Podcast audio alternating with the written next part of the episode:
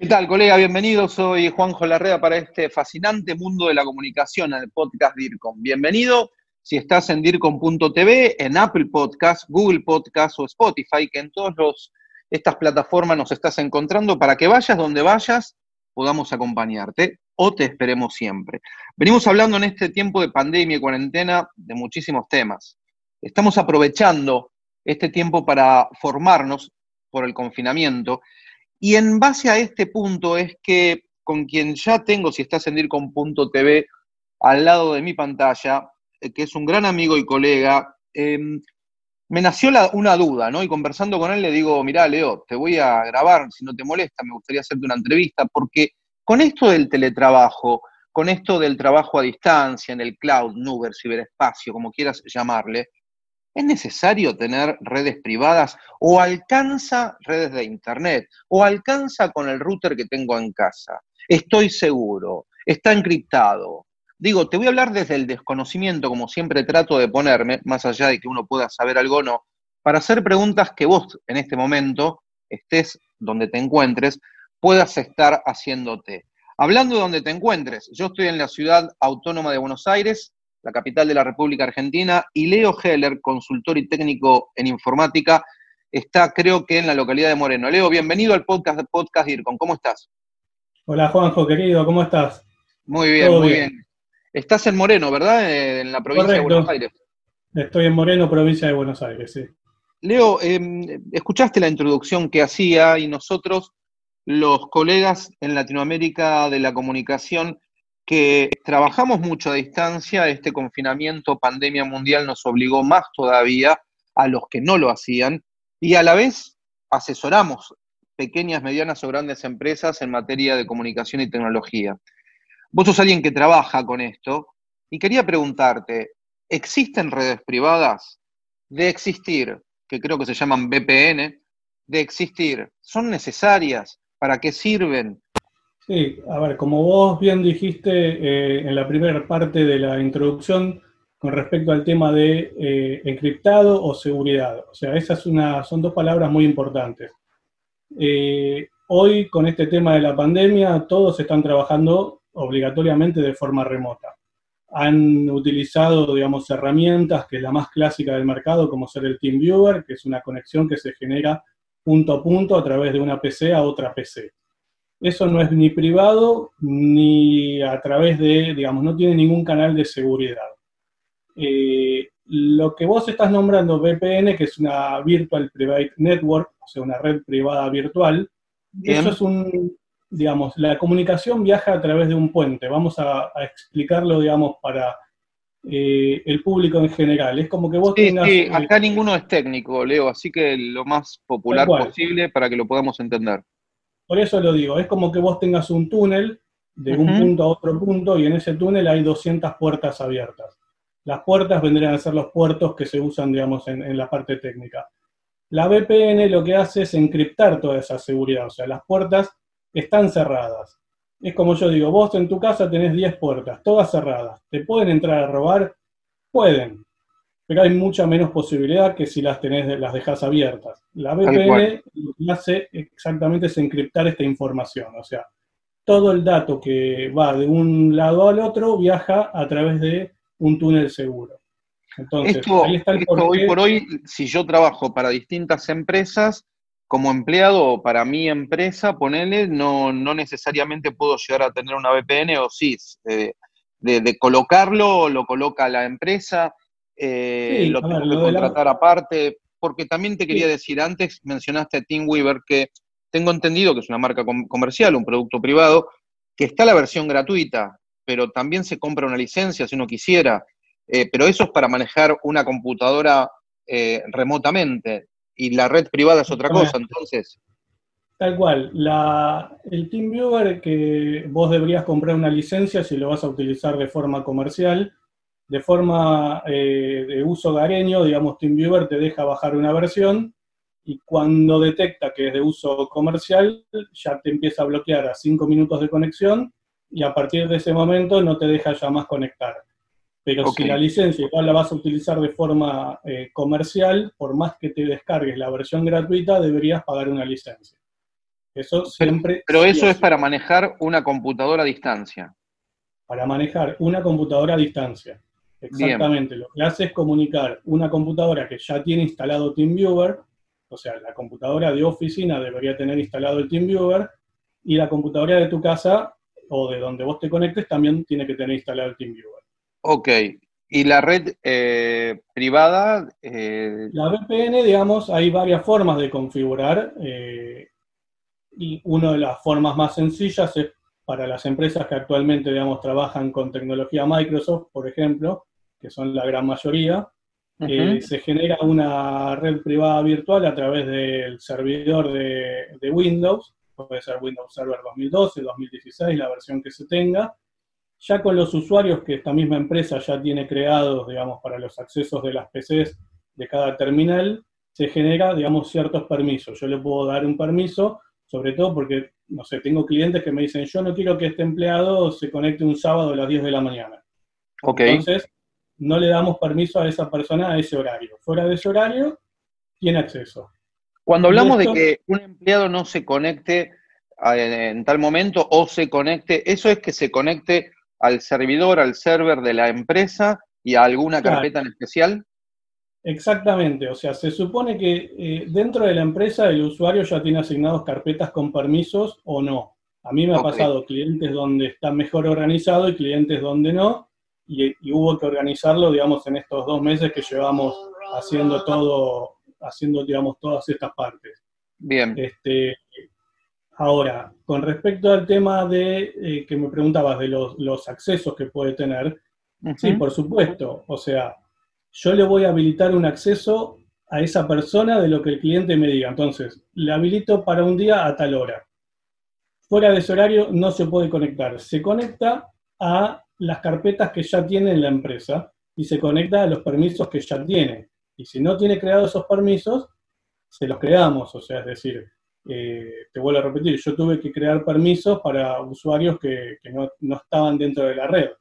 Entonces a mí una eh, Virtual Private Network o red privada, canal de red privado, me da la posibilidad de yo, dueño de una empresa, y el servidor que tengo en mi empresa donde trabajan los distintos equipos de trabajo, en, eh, público interno, empleados, Ahora que van a estar remotamente, todos o una parte, a partir de un programa de VPN, puedo discriminar, este, dividir, separar a cada uno de ellos individualmente o por grupos para que ingresen en cierto horario o las 24 horas y a, a alguna carpeta o fichero, como le dicen en España, en especial.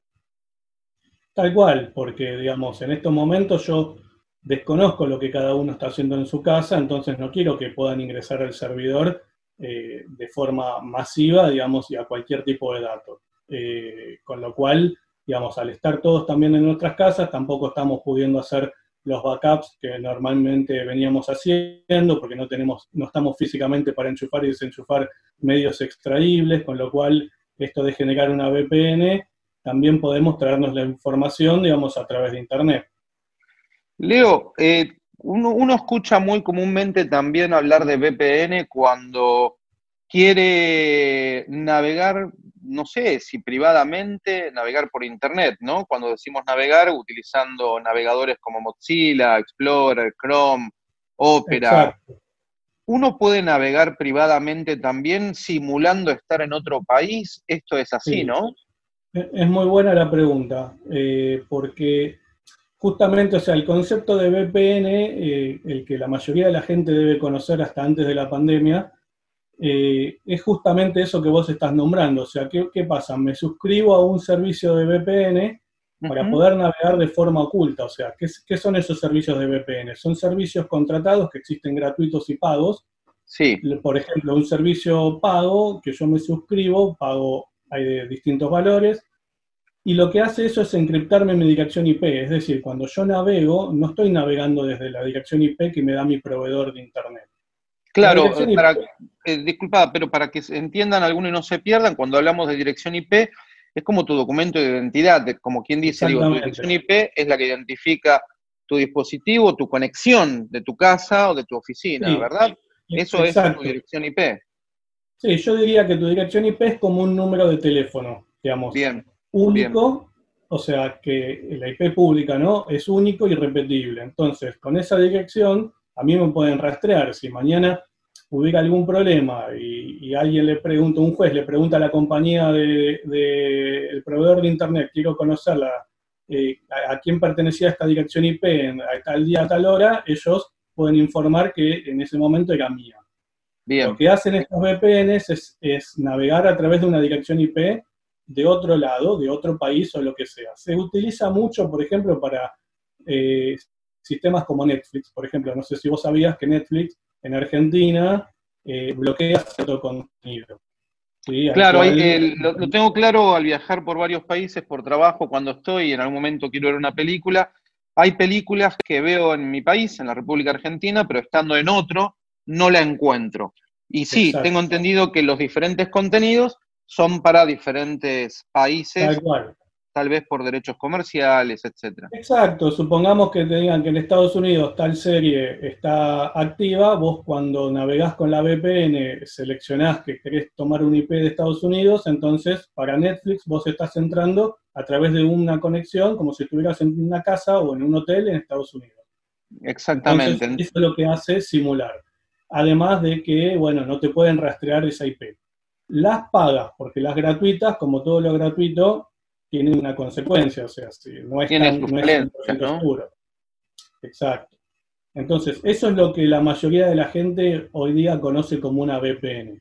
Pero en realidad el concepto es este mismo túnel, digamos, que se genera, donde la información viaja encriptada. Eh, uno VPN, para terminar, concluir el tema de lo personal, cuando uno contrata una VPN o la descarga, puede tenerla en el celular, puede tenerla como extensión en un navegador, puede tenerla en su computadora gratuitamente o de pago. Eso por un lado y con todo lo que explicó Leo. A tu entender, Leo, y para no sacarte mucho tiempo más, seguir terminando. Hoy, con este auge de necesidad por una crisis externa de toda organización como la pandemia, eh, ¿recomendás, sugerís, es necesario que el teletrabajo que vayan realizando los distintos eh, públicos internos de una empresa lo hagan a partir de una VPN, porque antes que contestes, y nosotros hablábamos de servidores internos de empresas, pequeñas, medianas o grandes, en sus instalaciones, y uno se conecta remotamente. Para este sentido es que estamos haciendo esta nota y, Leo nos está explicando la conveniencia o no de, primero, que es una VPN y si es necesaria, que es lo que te pregunto ahora si recomendas eso. Pero también hay muchas empresas que trabajan con, no sé, con la estructura de Google Drive, OneDrive, Mega eh, y otras tantas, Dropbox y miles que hay. Para este punto, si yo tengo mi estructura en Google Drive o OneDrive, yo ahí ya no necesito una VPN, ¿o sí? Eh, no, y te explico, a ver, Primero, la pregunta es si recomiendo el tema de la VPN, más que recomendarte, diría que para este tipo de trabajo es fundamental, porque si no, es como que yo me fui de la oficina el último día y dejé la puerta abierta. Y ah. cuando vuelvo no sé con qué me voy a encontrar. Esto es lo mismo. Si no estás navegando a través de una conexión segura, no sabes si la información que puede llegar a pasar. La computadora te la roban, le pasa algo, tenés algún problema, Hoy con plata, que cuesta conseguirla, pero hoy con plata se recupera. La información, no. Entonces, eh, lo más valioso de una empresa es la información. Bien. Entonces, con respecto al tema de la gente que utiliza la plataforma G Suite, por ejemplo, que la recomiendo por ejemplo. 100%, eh, esa gente ya tiene, digamos, esa información en la nube, con lo cual esa información ya está en un servidor de Google 100% eh, seguro y la información no está en la oficina.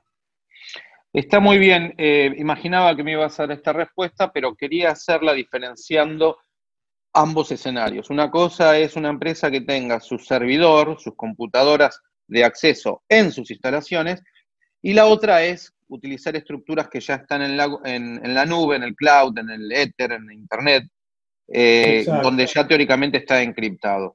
Entonces, también me queda muy claro que